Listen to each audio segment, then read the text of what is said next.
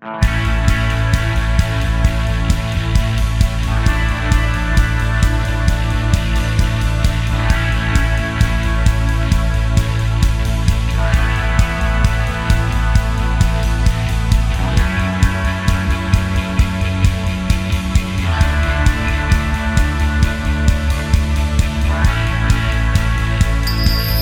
ース製薬プレゼンツ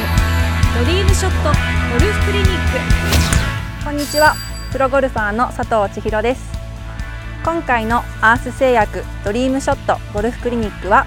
ここ御殿場にあります富士カントリークラブからパッティングレッスンをお届けします。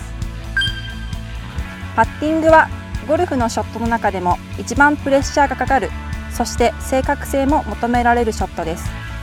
250ヤードのドライブも1メートルのショートパットも同じ一打です。今回はナイスパットのためのレッスンをお届けします。レッスン1スリーパットを絶対にしないポイント。スリーパットをしないために確認しておきたいポイントはまず第一にカップまでの傾斜です。どこが低いのかどこが高いのかフックなのかスライスなのかをちゃんと確認しておきたいと思います。フックラインかスライスラインかをちゃんと確認することによって次のセカンドパットがいい状況のラインを残すことができます。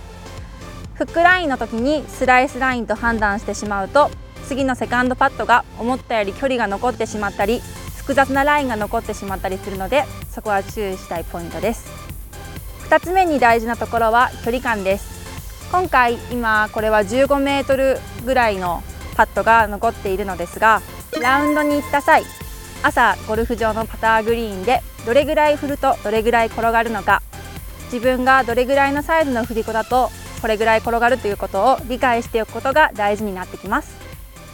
それでは実際に打ってみましょ